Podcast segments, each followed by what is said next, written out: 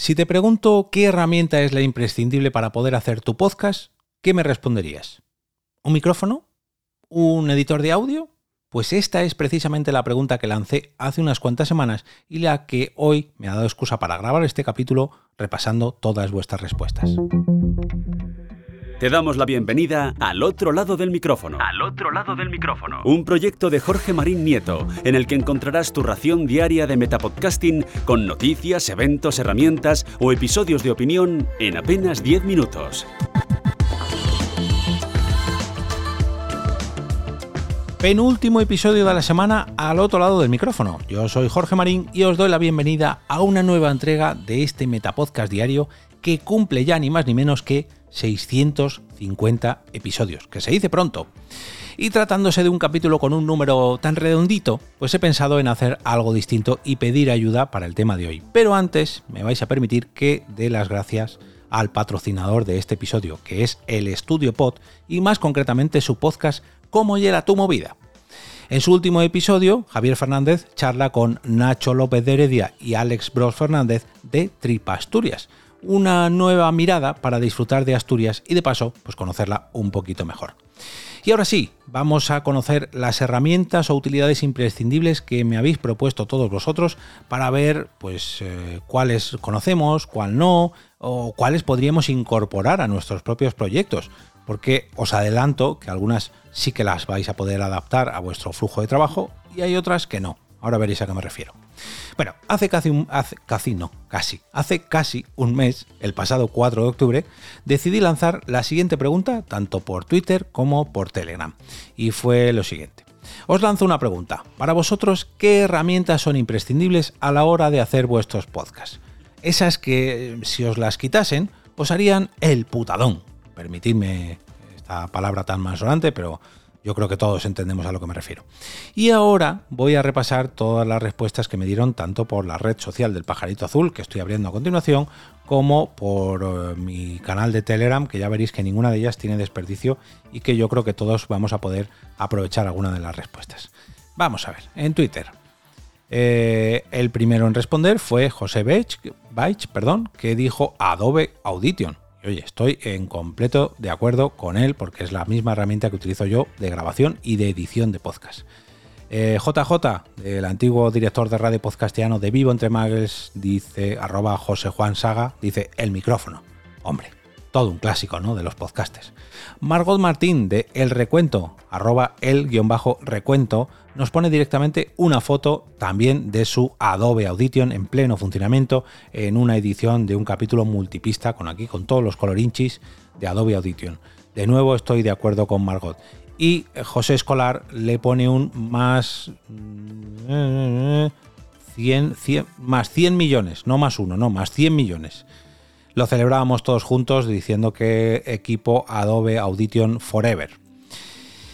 Eh, Pedro Moya, arroba Pemoru, dice Adobe Premiere. Grabo, edito, exporto el podcast en audio y vídeo y aprovecho para sacar los cortes para Reels, TikTok, Shorts y bueno, el micrófono también. Pues hombre, también, estoy de acuerdo. Estoy casi casi en tu equipo porque yo utilizo Audition, pero bueno, Premiere también me vale.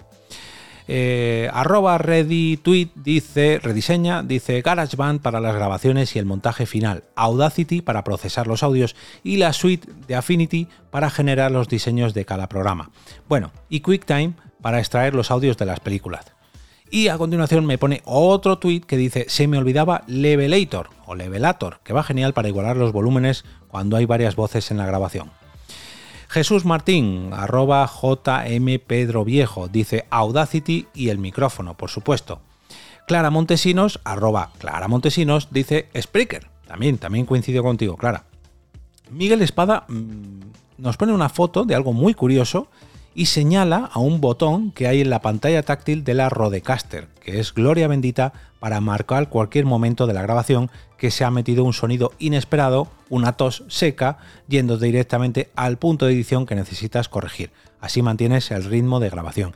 Y para los que usáis Adobe Audition, os voy a decir que esta misma etiqueta, por así decirlo, esta misma marca, la podéis utilizar pulsando la tecla M, que voy a marcar yo a continuación, para marcar aquí en directo una marquita para acordarme que aquí está el tweet de Miguel Espada, arroba mespandar. Pablo Nemba Aguado Domínguez, arroba Pablo Aguado FIQ, dice, aparte del micrófono, suelo grabar con dos ordenadores, uno para la grabación y otro para la información. Cuando me falta uno de ellos, las cosas me patinan. Celestino Martínez, arroba Celestino MZ, dice, sobre todo Hinderburg, o Hinderburg, el resto creo que tiene repuesto más o menos fácil. Eh, Eleazar Herrera, eh, arroba Eleazar-Herrera, dice Auphonic. Ernesto Acosta, arroba Ernesto Acosta me, dice Hinderburg Rodecaster Pro más accesorios, micrófonos, auriculares, etc. Puede parecer obvio, pero no. No me veo haciendo podcast con un teléfono, una grabadora, un smartwatch o, cualquier cosa, perdón, que no sea una interfaz más un micrófono. Y lleva toda la razón, la verdad que cuando te acostumbras a tener los aparatitos, luego hacerlo sin ello, mm, no voy a decir que no se pueda, pero cuesta. Eh, Sci-Fi, arroba estifirino, dice el Audacity, también un clásico de los clásicos. Yoyo Fernández, arroba Yoyo308, interfaz de audio USB, más micro dinámico XLR, más preamplificador de micro, más auriculares cerrados, más Hinderburg o Hinderburg Pro, perdón. Todo esto me es imprescindible. Eh, contador de kilómetros, dice, arroba contador de kilómetros, dice, la mía se llama premaratón y se refiere a su compañero de podcast en el podcast Tirada Larga. Hombre, sin el uno sin el otro, yo creo que no. No podrían hacerlo.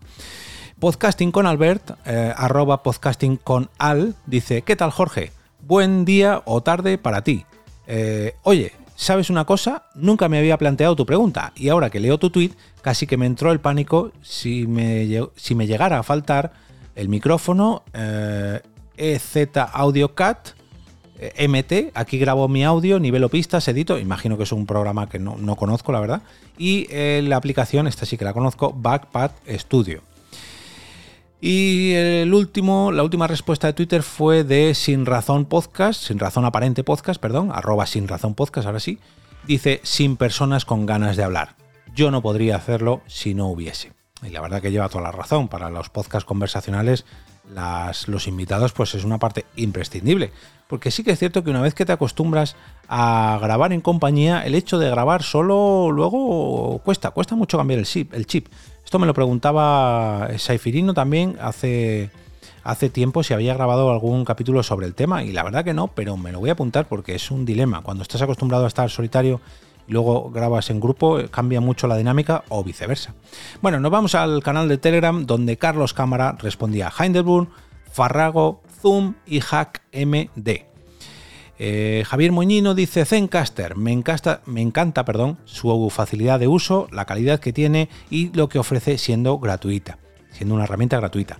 Si me la quitas, me matas. Aprovecho el comentario para, para preguntar si alguien me puede decir qué herramientas hay similares para crear una sala de grabación e invitar a varios invitados con capacidad de audio ilimitada de forma gratuita. Mira, está, bien plantear estos, estas preguntas, estos debates, porque vuelven a surgir más preguntas y surge conversación ¿no? en torno al podcasting. Anorta decía el ordenador que me ha pasado hace poco y es que si no estoy si no recuerdo mal se lo habían robado justo cuando lancé esta pregunta espero que lo haya recuperado que andaba ahí persiguiéndole, siguiendo la pista a un, MacBook. Eh, mira, Tony, Desayunar a Baby Podcast, eh, responde a eh, Javier Moñino que dice, yo estoy muy contento con Discord, calidad de audio impresionante y consume muy pocos recursos. A lo que vuelve a la conversación Javier Moñino y dice, en Discord empezamos, pero lo abandonamos porque se nos caía mucho. No sé si habrá mejorado en este aspecto. Juan Ángel dice Audacity, que no se manejará otro programa aquí lo dice sinceramente. Eh, de nuevo, la conversación entre Javier y Tony tiene otra nueva entrega que dice, solo puedo decirte que hay mucha diferencia entre crear una conversación entre varios o un canal de voz.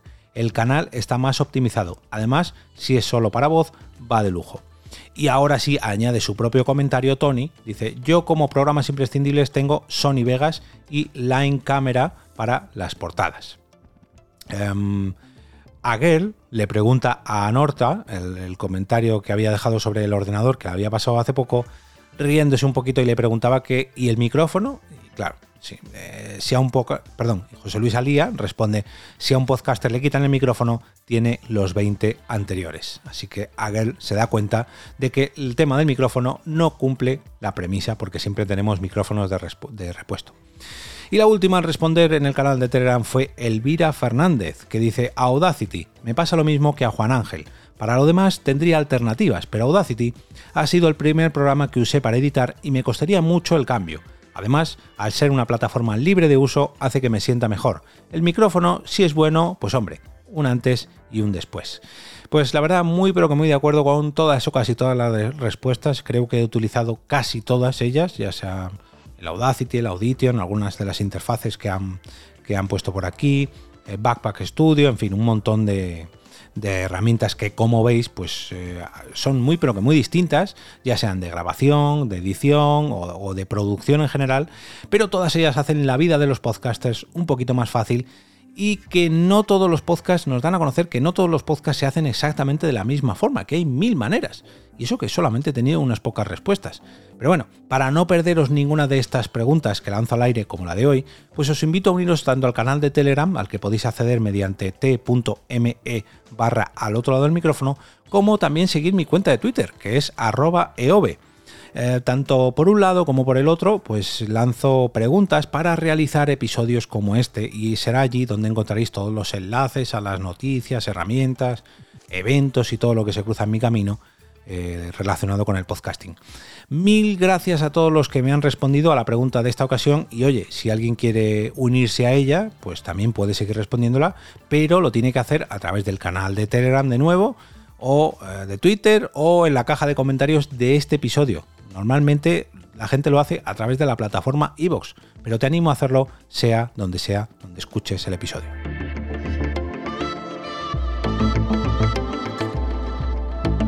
Y ahora me despido y como cada día regreso a ese sitio donde estás tú ahora mismo, al otro lado del micrófono.